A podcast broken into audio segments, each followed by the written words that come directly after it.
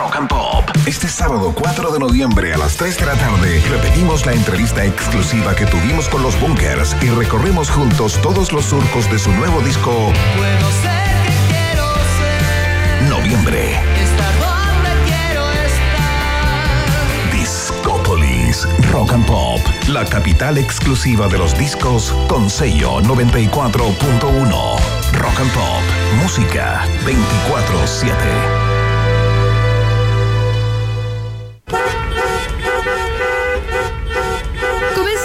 Sale de Seguros Falabella. Contrata tu seguro de auto full cobertura con hasta 30% de descuento o llévate 60 mil pesos en gift cards de regalo con tu seguro de vida con ahorro. Aprovecha esta promoción del 30 de octubre al 5 de noviembre. En Seguros Falabella, estamos contigo.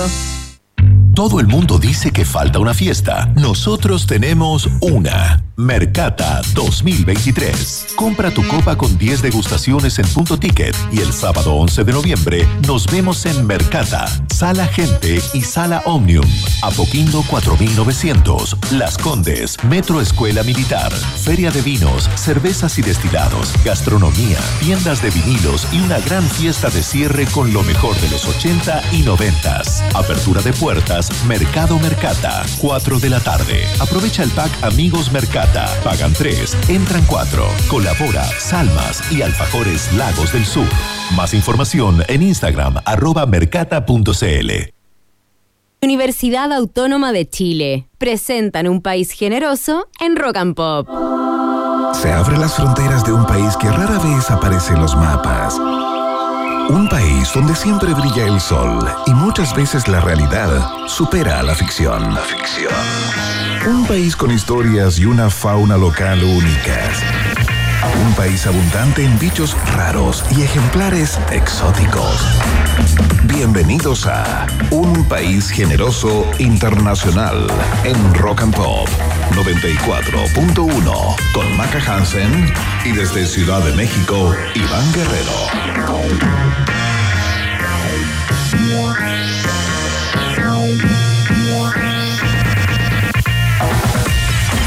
¿Qué tal, qué tal, qué tal? ¿Cómo les va, ratitas y roedores? Sean todos bienvenidos a la fiesta informativa de la Rock and Pop que se inicia puntualmente, no, no tan puntualmente, a las 6 de la tarde con dos minutos, horario de Chile, y eh, las 3 de la tarde con dos minutos acá en México. No estoy en Ciudad de México, he cambiado de locación por algunos días, ya les voy a contar dónde me encuentro. Tenemos un programa increíble en el día, en el día de hoy, por supuesto, con la fiebre panamericana, muchos resultados y nuevas medallas que destacar en el día de hoy, los clásicos resúmenes y síntesis que hace Maca Hansen al inicio de cada programa. Sin ir más lejos, eh, la vamos a saludar de inmediato. Primero, recordarles que estamos en la www.rockandpop.cl para Chile y el mundo, para que nos escuchen desde donde quieran a través de la señal online de nuestra radio. Por supuesto, la 94.1 para toda la región metropolitana y eh, nuestras capitales Rock and Pop, a quienes abrazamos calurosa y afectuosamente a esta hora de la tarde a lo largo y ancho de todo nuestro país. Maca Hansen, ¿cómo estás? Oye, qué día el día, ¿ah? qué día el día de hoy, al menos acá en Santiago, eh, Iván. Eh, dos de la tarde, truenos, relámpagos, eh, Santiago al menos, todo oscuro, oscuro y de repente un granizo heavy metal, así.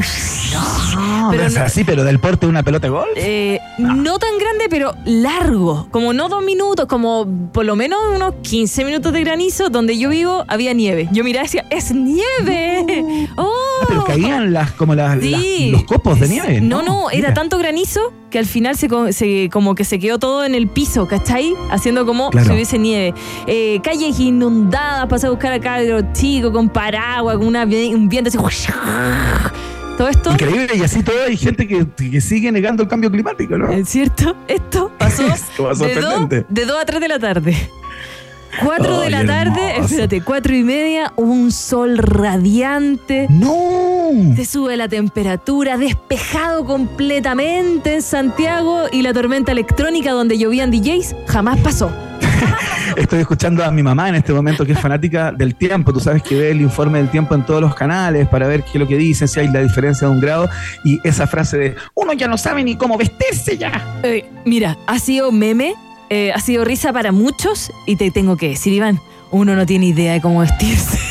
No, pues Estoy con tu madre, pues, es con tu madre, porque de verdad yo veía a la gente en la calle con bolsas de basura, porque no, no, no, no se esperaba, o sea, se había anunciado el granizo, una, una tormenta electrónica, pero no, no de ese nivel, no de ese nivel. Tormenta electrónica me encanta. Es Quedó como una, un, un proyecto, una, un dúo de música electrónica. funcionaría- Sí, lo mejor es que lo digo y la gente me corrige. Y me dice, no, Macarena es eléctrica. Y yo, no, sí sé electrónica.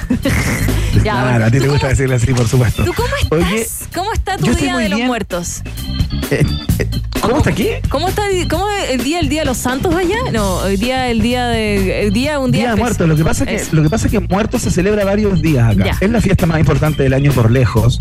Y eh, bueno, la noche, la noche de Muertos original, así como la, la tradicional, cuando los muertos cruzan ese puente y pasan del mundo de los muertos y van a visitar y vienen a visitar a los vivos, fue anoche, ¿no? Ya, ya. Sí, la sí. noche de ayer, digamos, ayer y, y su madrugada. Ya. Pero eh, esta fiesta acá en México, en muchos lugares, se celebra eh, tres a cuatro días, digamos, donde anda la gente disfrazada en las calles, las calles están ornamentadas con la típica, con la típica simbología ligada al Día de Muertos, estas flores ana- anaranjadas, ¿no? Eh, y, y todas las calles repletas de ofrendas y altares y todo aquello. Y eh, la gente va a los cementerios, pues va a los cementerios y ahí lleva su comida, los copetes que le gustaban a sus deudos, ta, ta, ta, y hacen eh, sendas fiestas en los cementerios con, eh, con sus muertos.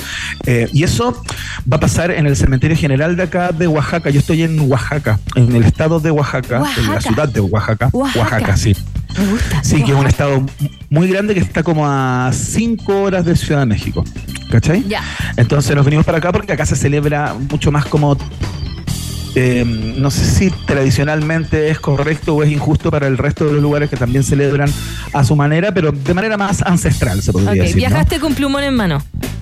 Viajé con. No, pero cinco horas de, No de sé. auto no es nada. No sé, hay gente que se estresa con, con los viajes en auto, pero ya, pero bien. Bonito, es bonito, diferente.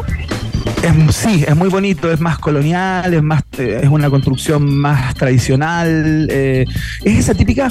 eh, mira, yo no he, no he visitado mucho la ciudad. Espero cuando termine acá bajar porque estoy como, en- como en la parte alta de la, de la, de la, de la ciudad y espero bajar, pero son esas típicas casitas con los balcones hacia la calle, con los maceteros con flores colgando, esa típica postal que uno tiene de los pueblos en México, eh, un poco así, ¿no? Está como en esa línea y con iglesias súper bonitas y antiguas y calles empedradas. Ay, qué y está todo como lindo. ornamentado, sí, sacar esta foto, sacar esta foto. Igual de lindo como lo que pasó ayer con la victoria y el triunfo del primer lugar, la medalla de oro de Martina Bail, quien brilló en los 400 metros planos, ahí su pata Claro. Good, good Bail.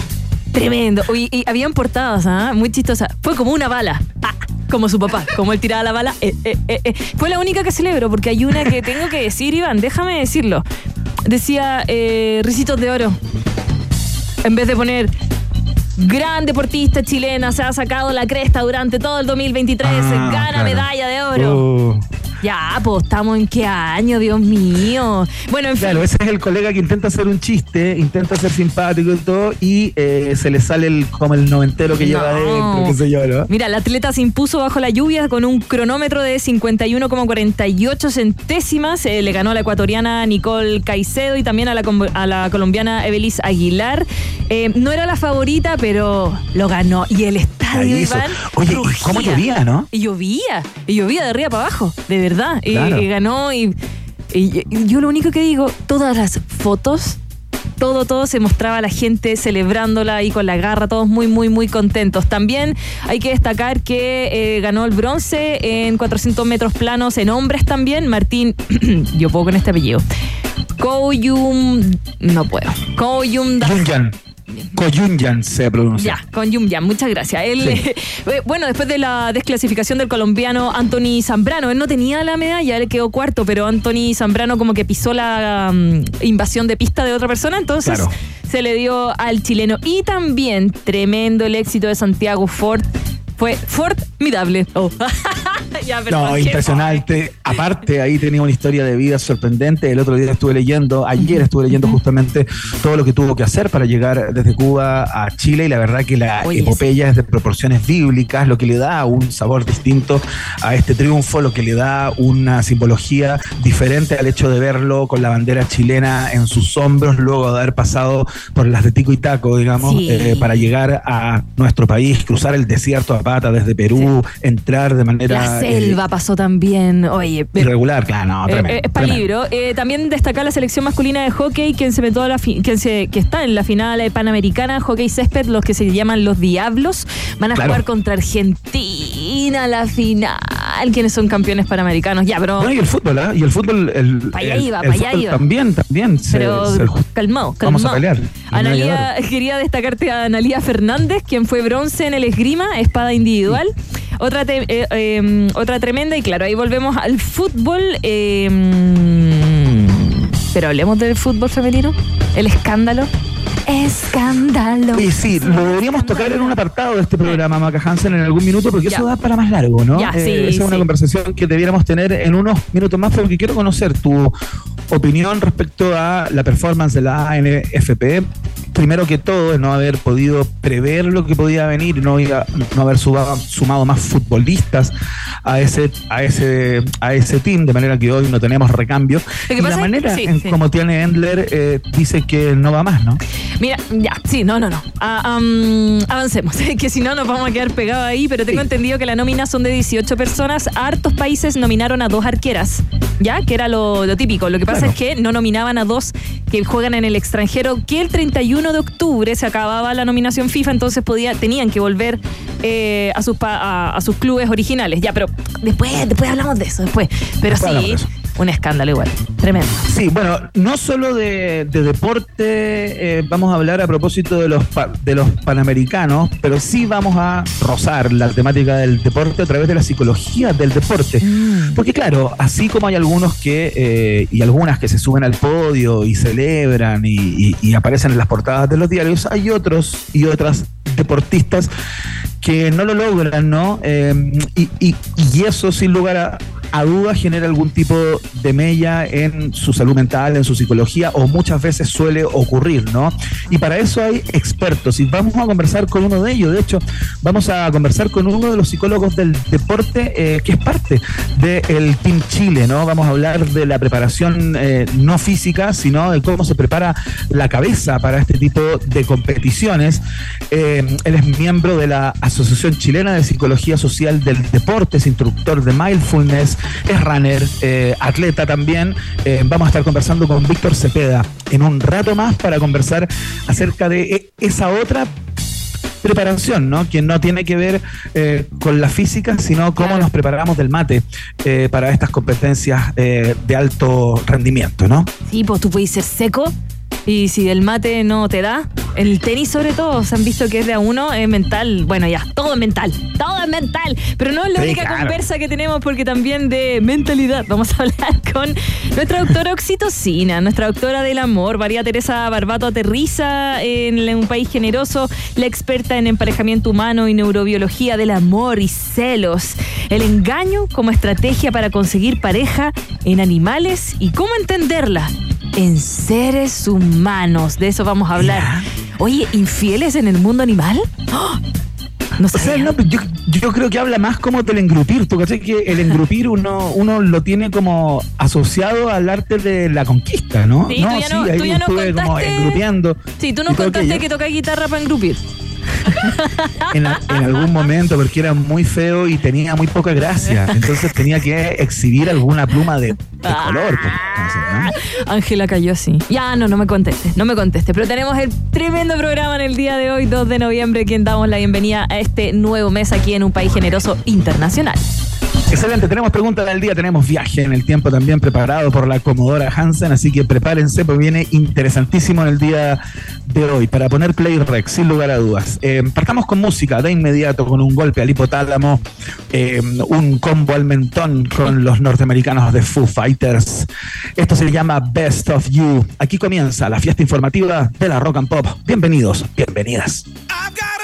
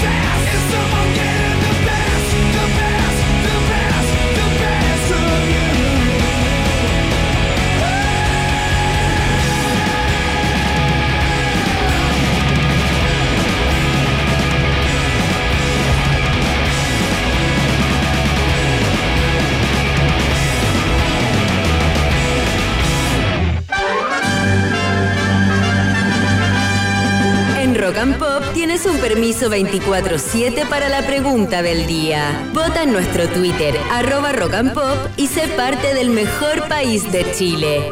Un país generoso de la rock and pop. Muy bien, ratitas y roedores, ha llegado el momento hiperdemocrático de la 94.1 cuando ponemos una pregunta eh, a disposición de ustedes, ¿no? Por eso se llama la pregunta del día en un trabajo creativo infinito, eh, con un sinfín de publicistas expertos, llegamos a eh, ese nombre, ¿no? Una, una, una pregunta sobre una información de la jornada, pregunta del día. No fue fácil, pero lo conseguimos. No sé qué te parece, Maca Hansen. Está bueno. O sea, la pregunta está buena. Lo que pasó no está bueno.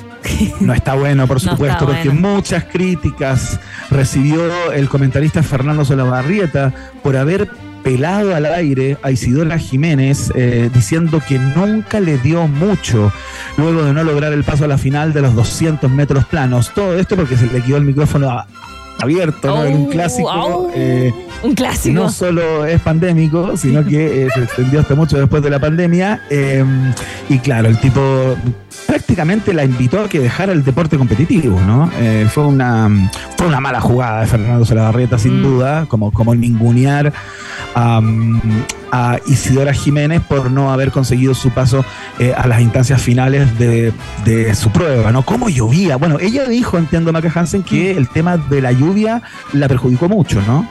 Eh, sí, bueno, y también mm, depende de las condiciones atmosféricas, también de uno, de uno mismo. Lo vamos a hablar con el psicólogo deportivo, también mental. Eh, yo lo conversé con el panelista que tenemos deportivo acá, Pancho Sugarrete, en la mañana sobre Isidora Jiménez, y me comentó que no estaba en su mejor momento por lesiones, por, pucha, por a veces motivo, quizás no clasificáis y no podí entrenarte Mm. tanto.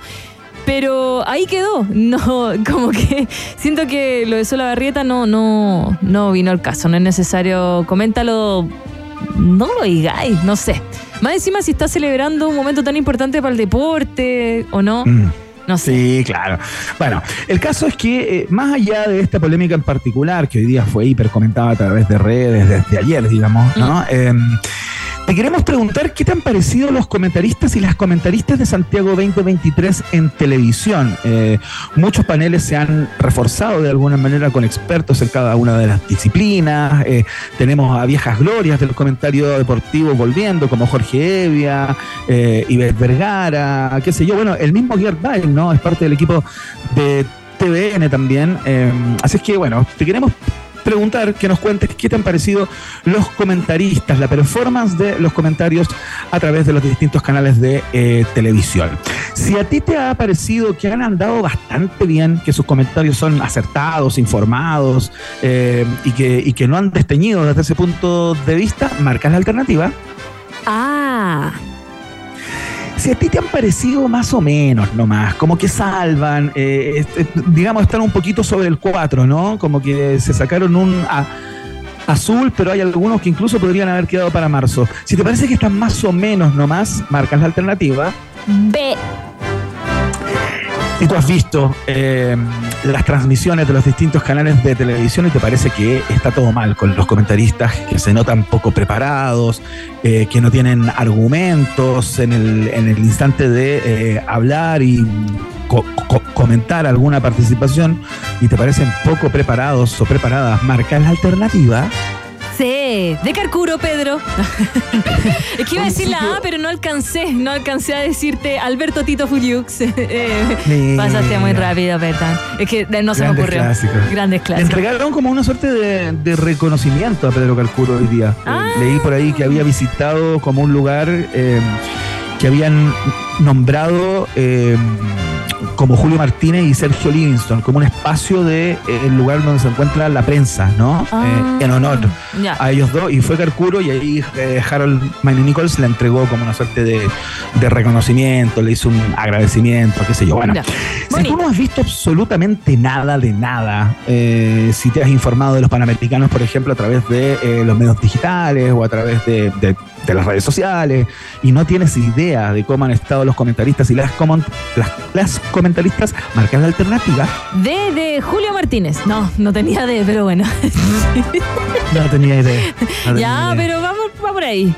Tremenda. Oye, Ah, eh, deberían haberte llamado también de comentarista. Sí. Ahí. Yo tampoco soy especialista No en esas importa, di que no salpicó agua en el clavado. Y listo, con eso pasáis. Y listo, listo. No, no. Gran clavado de la colombiana, no salpicó nada, gracias. Gracias. Corrió todo lo que vio. Ganó. No, no.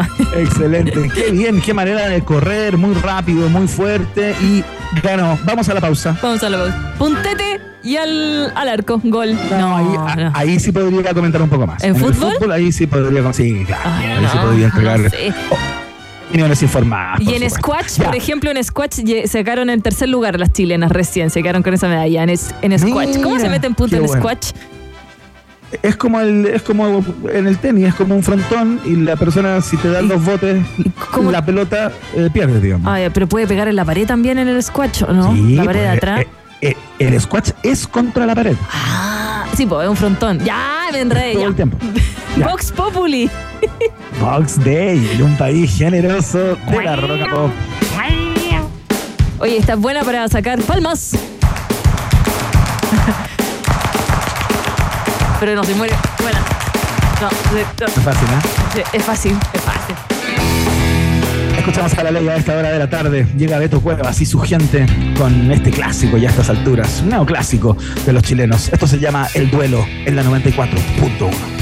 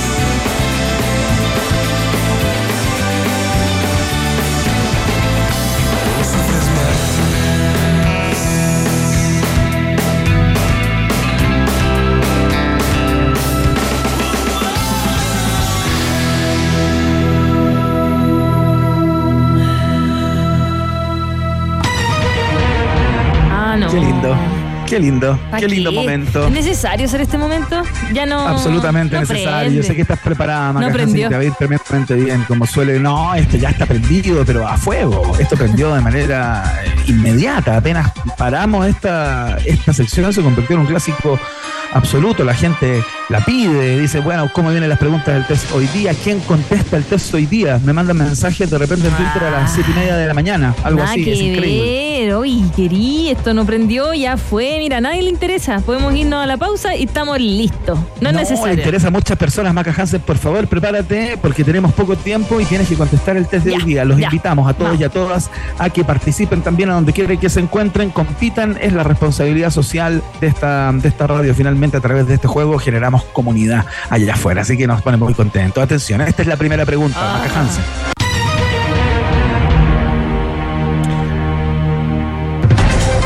Seguir en los Panamericanos, pero con una competencia bastante particular, porque la competición de breaking en Santiago 2023 va a tener lugar los días 3 y 4 de noviembre en el gimnasio Chimhuaque, ahí en la comuna de Peñalolén, ¿no? Y repartirá una cuota olímpica para los Juegos de París 2024 para el ganador de las competiciones masculina y femenina. Así que es importante lo que pase ahí. Eh, a modo de contexto, los pioneros del breaking formaban equipos, digamos, para competir en batallas de baile en las calles por territorio o respeto, ¿no? Hoy es un deporte olímpico oficial, digo, con miles de exponentes a nivel mundial. Atención, Maca Hansen, tú que eres una gran bailarina eh, y breakdancer en algún momento. Estupendo, estupendo.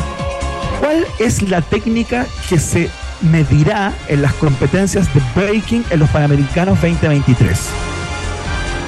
Alternativa A. Se medirá en el top rock, que es una combinación de movimientos en posición de pie usados principalmente como desafío y lograr espacio para los movimientos. Ya. Se evaluará ma- mayormente el down rock, que corresponde a combinaciones de movimientos acrobáticos y danza a nivel de suelo. O eh, se medirá fundamentalmente los freeze, que es una congelación en una pose en que el bailarín deja de moverse por completo en medio de un set. Ya, tú dices cuál de esos van a observar. Sí, pero No, hay una no. alternativa D, que dice que son todas las anteriores. Todas las anteriores.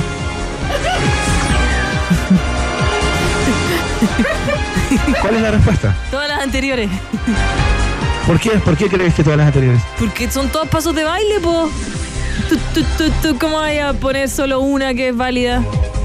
Que valgan todas, no. po. Pregunté cuál de estas técnicas se medirá fundamentalmente No, a todas. la hora de evaluar. Pero eso todas, ¿Cuál va a ser más importante? No, la D nomás. Aparte, nunca habíamos tenido D.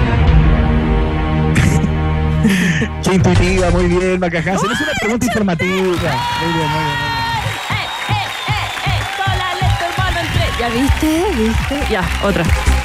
Es una pregunta bien, más bien para entregar información. Oye, qué buena que el breakdance sea deporte. Sí, tremendo. Y que le dé como ese, esa, esa patita para los olímpicos. No, lo encuentro en, en- tremendo. ¿Tú le bailas así algo, algún pasito? El En congelado. algún momento bailé. congelado. Yo- No, no, no, yo en algún ah, momento bailé cuando, cuando más chico. Me presenté alguna vez como en el colegio, en un festival. Eh, aviso de que alguien busque la foto del video de Iván presentándose como breakdancer. Se ganará un año de poleras.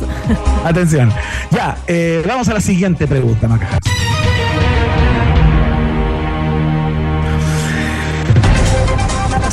30 de octubre, nació en el hospital Juaneda Miramar Derek un bebé de 3,3 kilos que solo por nacer ya se han convertido en historia para el mundo de la gestación.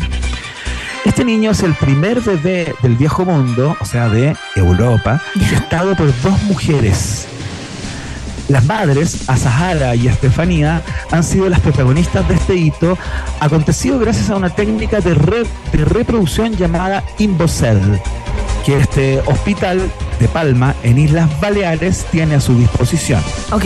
Bueno, el Imbocel es un dispositivo que funciona como una pequeña incubadora, pero que a diferencia de las existentes en un laboratorio, por ejemplo, se coloca debajo del cuello del útero de una de las dos mujeres, lo que permite que el desarrollo del embrión durante los primeros días tenga lugar dentro del cuerpo en lugar que en el laboratorio.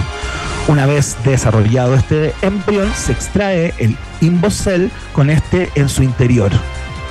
Increíble, ¿ah? Ok. La cagó. Estoy intentando Las cosas seguirlo. que se hacen Ya. las cosas que se hacen en el día de hoy. Es sorprendente. Maca Hansen, la pregunta es así. Dios. ¿Cuánto Me, cuesta este procedimiento? me quedé en Derek. ya. ¿Cuánto cuesta? ¿Cómo? Ese es el nombre del hospital, Juaneda Miramar Derek. Ah, pensé que la guagua se llama Derek. No, no, no, es el nombre del hospital. No tenemos el nombre de la guagua. Ah, ya, ya. Ya, no Simplemente te no. estaba explicando el procedimiento a través del cual esta guagua llegó al mundo. Ya, ya, ¿cuánto vale? hecho, ¿Cuánto vale ya, eso? ¿cuánto vale esto? A ver. Alternativa A. Cuesta 10 mil dólares. 10 mil dólares. Alternativa B. Cuesta 3 mil dólares. 3 mil dólares. Alternativa C, ¿vale 6 mil dólares? 6 mil. Es que yo o alternativa D, Ahí ¿vale un millón de dólares? ¡Mil millones de dólares! es que eh, me acuerdo cuando yo veía eh, Don Francisco y cuando ganaba, ganaba, ganaba mil dólares. Y yo decía, oh, mil dólares. Ya, verdad. Eh, tres, seis, nueve, mil. No. Ah, No, no, no, no, no, no, no. 10 mil, 3 mil, 6 mil o un millón de dólares. ya, un millón de dólares, demasiado. No, la gente no lo podría hacer. Diez mil, podría ser mil es muy poco. Diez mil, seis mil. Diez mil, seis mil. Diez mil, seis mil. Diez mil, seis mil. Diez mil, seis mil. A ver, mírame, Iván. Mírame, ¿qué cara de tienes? ¿Tiene caras de, de 10 mil o 6 mil? De, de, de 6 mil. ¿Era la C esa? Ya, tiene cara de 6 mil. 6 mil dólares. Tú dices que el Imbocel vale 6 mil dólares. Derek vale 6 mil dólares. Vamos a hacer el hospital, basta. Así quedó. Sí. Sí, no sé, no tengo idea, pero supongo que 6 mil es algo para que es harta plata, pero yo supongo que hay gente que la tiene para gastar. Está bien, está bien, sí. Increíblemente es correcta la respuesta de Maca Hansen. ¿Cómo puede ser solamente con la productora que le sopla al otro lado del vidrio? te no lo juro. duda. Está no tengo pruebas, No, pero tampoco no, dudas. No, no, ya, ya, no, no, ya, otra, otra, otra. Es que mm, hoy día tengo un golpe de suerte. No, no, no tenemos canción. Ya, esta es la última pregunta, Maca Hansen. Basta ya.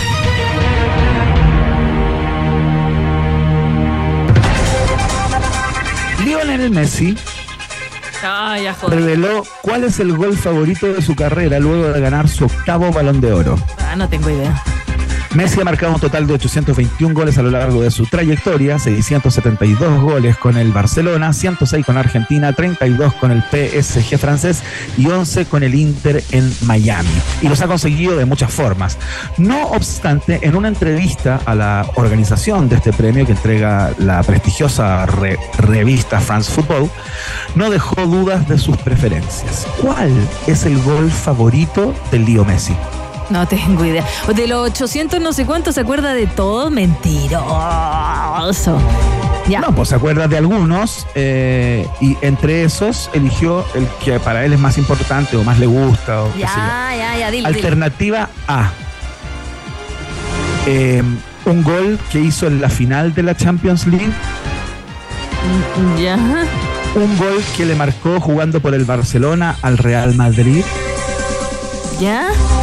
Uno de los goles que marcó en la última final de la Copa del Mundo, Ya. o un gol de tiro libre ante el Nashville SC. Ah, ah, él no era el Real, ¿no? Era el de la Subgrana antes, cuando jugaba eh, y ahora está en Miami. Ahora todo Ahora el está en mundo. Miami. Ahora todo el mundo tiene esa camiseta rosada, pálida. Sí, es que es bonita la camiseta. ¿Y ¿Sabes tú quién es el entrenador de ese club? Mm, ¿San Paoli? No, no sé. ¿Qué? ¿Quién ¿Cómo es? San Paoli? No tengo idea. ¿Quién es? No sé. Te doy una pista. Es británico, es inglés. Beckham. Está casado con una Spice Girl. Ya, sí. Eh. Ahí te iba a dar la, ahí te iba a dar la pista por la cual lo iba a sacar. Solo Ya. por eso, ya. ¿Cuál es la alternativa de Maca Hansen? Eh, no tengo ni la más remota idea, pero ¿sabes qué? Tengo ganas de, sí tengo idea de que eh, me anime un poquito a ver si le puedo achuntar algo de J-Pop de los 80, por favor. Stay with me.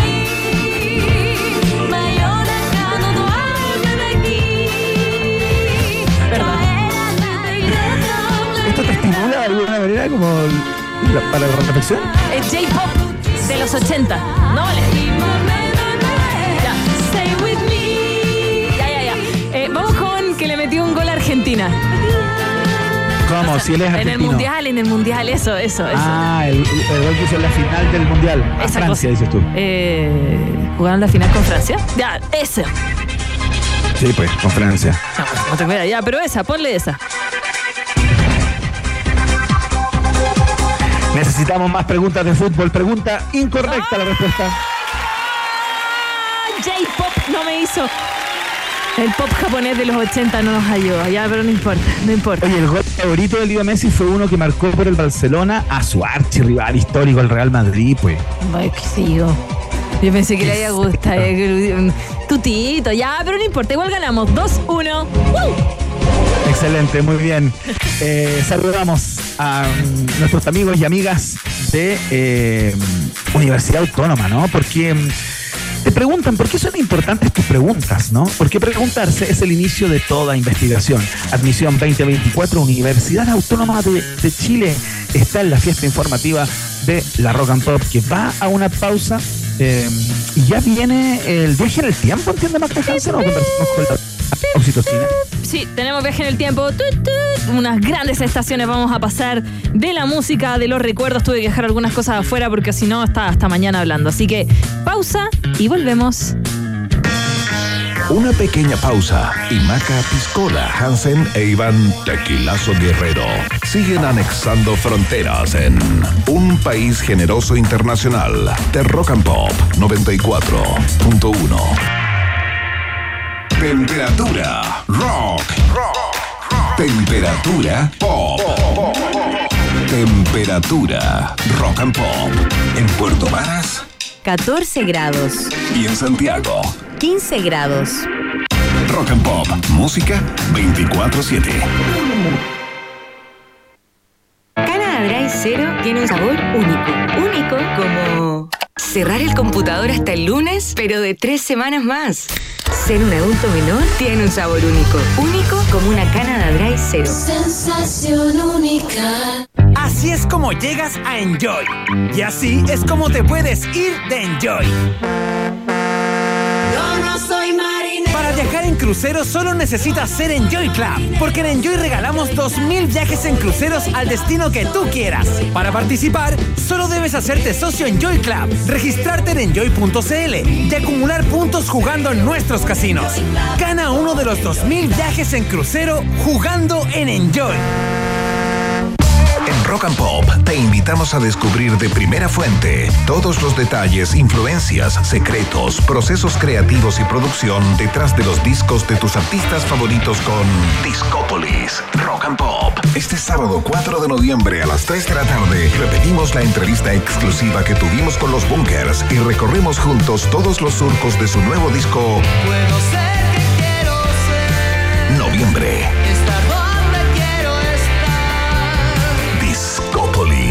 Rock and Pop, la capital exclusiva de los discos con sello 94.1. Rock and Pop, música 24/7.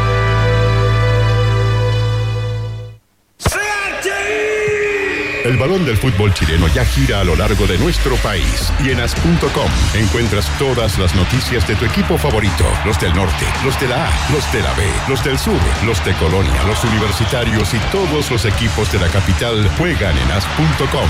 Vive la temporada 2023 del fútbol chileno, masculino y femenino, en el sitio de deportes más leído del país. As.com es pasión. Iván Guerrero y Maca Hansen siguen poniéndole pino y entregándose por completo para que el taco no se transforme en una quesadilla. Vuelve a aparecer en el mapa un país generoso internacional de rock and pop. ¿Ya merito llegamos? ¿Ya merito llegamos? No hemos llegado nada. ¿A dónde vas? ¿A la casa? ¿Al trabajo quizás? Esto es Funky Town, la canción de Trek en Rock and Pop.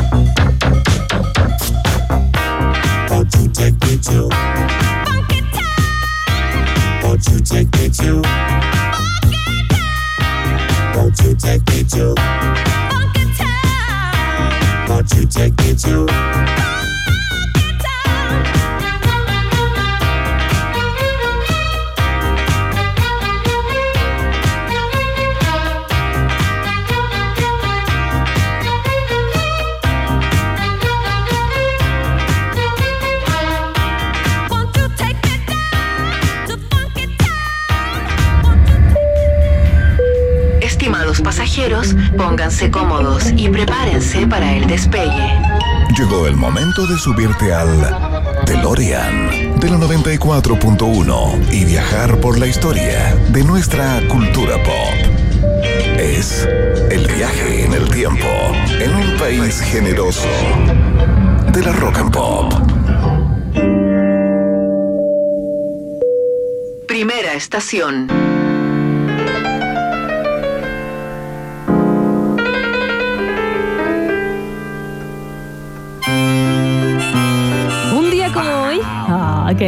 Un día como hoy, pero en 1973 se lanzó Piano Man de Billy Joel. El primer sencillo de su álbum homónimo y que cuenta su propia historia de vida. Como un pianista de poco éxito en un bar y la de varias personas quienes comparten con él sus fracasos. It's nine o'clock on a Saturday. Esta canción se ha convertido en un verdadero himno que todos y todas alguna vez en la vida hemos escuchado. Y es que esta canción, al final, refleja un poco esa gama de grises que todos nos encontramos en algún momento de nuestra vida, hay que decirlo. Esos Sí, momen- claro. ¿Cierto? Esos momentos en los que nos encontramos en una situación que no nos gusta, casi en un callejón sin salida, en la que solo nos queda sentarnos, esperar y disfrutar de la música. El 72, Billy Joel se vio obligado a trabajar de pianista en The Execut- Executive Room, un bar de Los Ángeles, para porque lamentablemente firmó un contrato horrible con un sello discográfico y que su primer disco no funcionó como él esperaba, así que tenía que pagar Iván, Claro. algunas cuentas. Así, Claro, por supuesto. enojado, amargado, con el piano, se empezó a dedicar una propia canción donde se inspiró en las personas que estaban en ese bar para poder Claro. darle los personajes. La primera Oye, que aparece, ¿sí? A ver, sí, ya cuéntame, ¿quién es la primera? ¿Quién es la primera? Dios mío.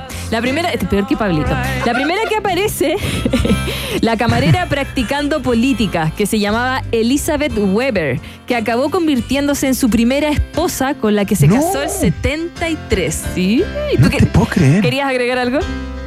No, no, no, no. que- que, la cantidad de versiones que debe tener esta canción. No sé si tiene el número por ahí, pero No. tan versionada. O sea, esta canción tiene versiones en todos los, en todos los idiomas, ¿no? Sí, yo la primera vez que la escuché juraba que era de los Beatles. Es como una canción como arquetípica, Sí. ¿cachai? Como Sí. que funciona, co- como tú bien dices, está presente en la vida de, de todos y todas, digamos. Todos hemos estado, todos hemos sido esa persona en el piano como perdiendo. Sí, po. La persona en el piano, de hecho, se llamaba Bill Martin. Y durante esa época, Billy Joel no podía usar su nombre. Usó este apodo como Bill Martin, lo cual explica que se refiere a sí mismo cuando está cantando, ¿ok? Como que se está hablando a sí mismo. Bueno, es una canción que tiene varios karaoke, varias versiones, O sea. pero fue un éxito y él no quería que fuese un éxito, no tenía idea. Solo escribió sobre un momento amargado en la vida. Así que si tú me estás escuchando, camino a la pega, yendo al trabajo, entrando a la casa y tuviste un día de perros, di, mira, Billy Joel se hizo famoso y rico en el peor momento. Así que paciencia. Vamos a la siguiente estación. Próxima estación.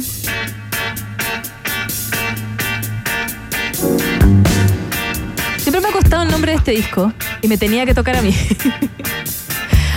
Hoy, hace 45 años, en 1978, se publica Aulandos d'Amour. Oh. Perfecto, impresionante. No pudo haber sido mejor. ¿Ves? Este álbum, que fue el primero de eh, The Police y uno de los más representativos del trío formado por Sting, Andy Summers y Stuart Copeland. Es el álbum debut de la banda grabado con cintas usadas en una consola de 16 canales en los estudios Surrate Sound Studios. La mejor parte de las canciones que aparecen en ese álbum habían sido ensayadas y presentadas en vivo con anterioridad. Por esa razón, Claro. muchas de las canciones se grabaron en una sola toma. Eh, de hecho, fue grabado de manera intermitente y el manager, Miles Copeland, que era además el hermano de Stuart Copeland en la batería de la banda, tuvo que hacer malabares para conseguir horas de grabación porque solo podían grabar cuando había algún estudio vacío, porque no había nadie o cuando alguien había cancelado, porque no tenían como la plata suficiente para hacerlo. Claro, o sea, no eran, no eran un grupo como relevante ni Claro. destacado todavía, eran, eran bien under. No era nada, entonces fue como, ya chiquillos, se aprenden las canciones y en la primera toma, porque no tenemos más tiempo, grabamos el disco, ¿ok? Claro. Este álbum contiene una de las canciones más aclamadas de la banda, la que tenemos de fondo, Roxanne. Inspirada, tú ya sabes, en esa historia de una prostituta que Sting había visto cuando pasó por Francia. Además de otros exitazos como So Lonely, Can't Stand Losing You, Next to You, Holding My Life y varios más. The Police es una banda perteneciente entonces a esa New Wave británica y eso hace que el disco lo encontremos con una mezcla de estilos tan variados como el punk, el reggae, el rock y el pop. Mezclas que fueron algo muy representativo en la época que se caracterizaba por tener un estilo no muy definido. Fueron valientes al sacar algo así porque todo el mundo estaba con el ska, estaba con el punk, está, y ellos quisieron hacer como este, este compilado de música extraña, de sonidos diferentes y le dieron, ¿cómo le decimos nosotros? Palos gato. Gato al palo. Total, po, imagínate. Oye, cuando escucharon el disco por primera vez, eh, supieron que Roxanne iba a ser un exitazo. Lo escucharon y fue como, no, este es. Y después La- ¿Ya? vinieron los éxitos de la mano, como esta Don't Stand So Close to Me. Oye, una tremenda banda. eh, yo, am- am- o sea, la encuentro muy genuina por las cosas que tú planteabas, justamente por esta suerte de pastiche eh, en términos de géneros que, que instalaron en este disco y en los que vinieron luego. Y aparte porque inspiraron a un montón de bandas en esa época y en lo que vino después. Tú sabes que bandas como Soda Stereo, por ejemplo, partieron al alero de, de lo que hacía Police, fue su inspiración. De hecho, si tú escuchas el primer disco de Soda Stereo, tiene varias canciones que suenan eh, como a ese sonido, ¿no? Sí, sí, tanto que parece copia. No, no, no, Sí, pero similar. co- Completamente. No, sí, eh, marcaron un antes y un después, 45 años de ese primer discazo, Outlandus d'Amour. Era de Police en Rock and Pop. Próxima estación.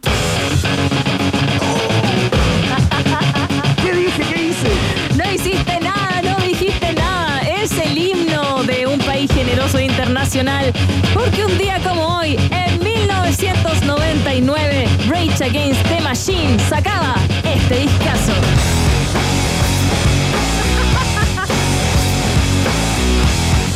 En su carrera, el disco se llamó The Battle of Los Angeles. ¡Wow!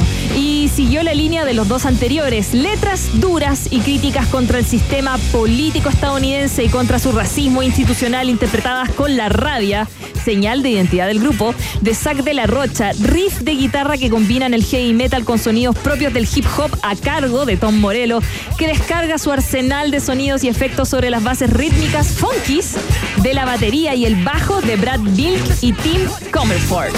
Tremenda banda.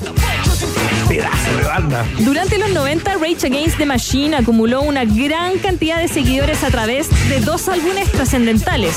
El debut homónimo del 92 y el clásico Evil Empire del 96. Al enfurecerse dentro de la máquina, como ellos dicen, Ratam pudo transmitir la retórica revolucionaria de Zack de la Rocha hasta que el corazón de los suburbios de Estados Unidos y se convirtió en un himno. Este tercer álbum, grabado en menos de un mes, es el ma- está más enfocado en la carrera de la banda. Explota desde el principio y no te suelta por las 12 canciones eh, de temas que tratan de la campaña presidencial de Estados Unidos entre Gore y Bush Jr., la liberación de Mumia Abu Jamal, que era un activista afroamericano en prisión. Habla también de la explotación de los trabajadores, la codicia americana, las desigualdades sociales, con referencias al libro de 1984 de George Orwell. Este no fue el disco más exitoso de ellos, Iván, pero eh, es como un tecito. Bien cargado, tenéis que dejar la bolsita ahí sopesar un rato y después, hoy que le ha ido bien, Dios mío. Así que un día como hoy se lanzó el tercer álbum de Rage Against the Machine, The Battle of Los Angeles. ¿Te gusta Rage? Me gusta mucho, me gusta mucho. No, me parece una patada en la cabeza, pues, como, o sea, lo que son. Hay un, un concierto que se llamó La Batalla de Santiago, no sé si tú estuviste ahí, yo, yo no estuve ahí. eh, pero No sabemos cómo salimos vivos de ahí. ¿Tú estabas en el estadio? ¿Tú, tú estabas en ese concierto? No, fueron mi hermano y no no, me dijeron así, no sé cómo salí vivo. Bueno, sí, parece que fue realmente increíble. Fue una, fue una comunión así bien, bien particular. Y eh, Tom Morello siempre destaca ese concierto como uno de sus conciertos más queridos, ¿no? O, o más sorprendentes en términos de la reacción de las, de las audiencias que estaban absolutamente eh, fuera de fuera de, de- de toda norma, ¿no? Sí. Aparte tienen una cercanía con Chile, Tom Morello, por supuesto, Sí, siempre pues. viene cada vez que puede, así que Rage Against, poquito. sí, Rage Against the Machine es parte de un país generoso, por supuesto, y nos vamos a la siguiente estación. Próxima estación.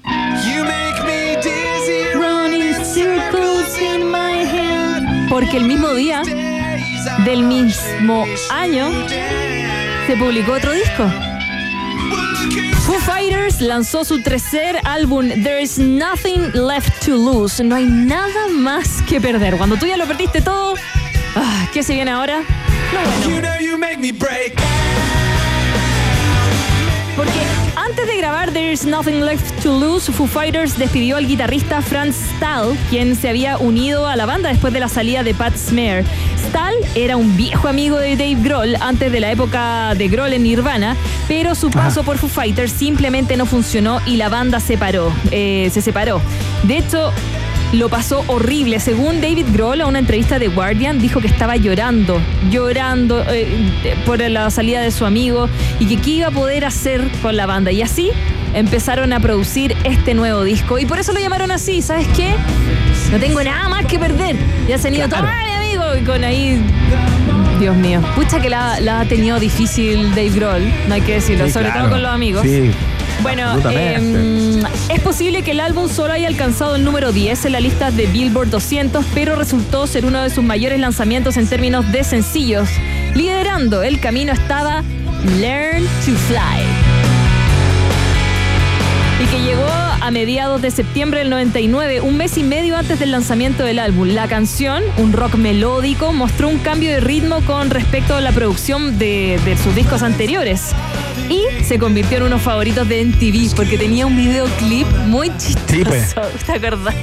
Que hacían de perfecto. sobrecargo, Dave Grohl manejaba el avión, era bien chistoso. Hacían como personajes, claro. Y ahí empezó a llegar al corazón de los fanáticos y tuvieron como este disco es un poquito más bajo, un poquito más relajado, pero se puso en el corazón de todos los auditores de la 94.1 porque nosotros esta canción le damos como caja. ¿Cuál es?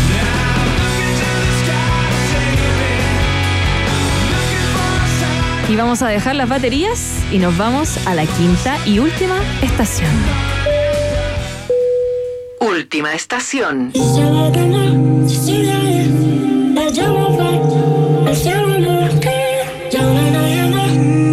Cambiado la radio. ¿eh? Ya, pues no la No han arruines. cambiado la radio. ¿Por qué manera de arruinarlo? Ya. Un día como hoy se cumplen cinco años del lanzamiento de El Mal Querer de Rosalía, segundo álbum de la cantante catalana que se convierte en todo un fenómeno internacional. Del Mal Querer destaca la capacidad de Rosalía de capturar la intensidad y el drama de la relación amorosa tóxica que relata, inspirada en una novela, eh, en una novela flamenca. También se valora la mezcla del RB, el hip hop, los efectos sonoros como los sonidos de motores, de cuchillos, música tradicional española, fruto de su formación académica en la Escuela Superior de Música de Cataluña. Claro.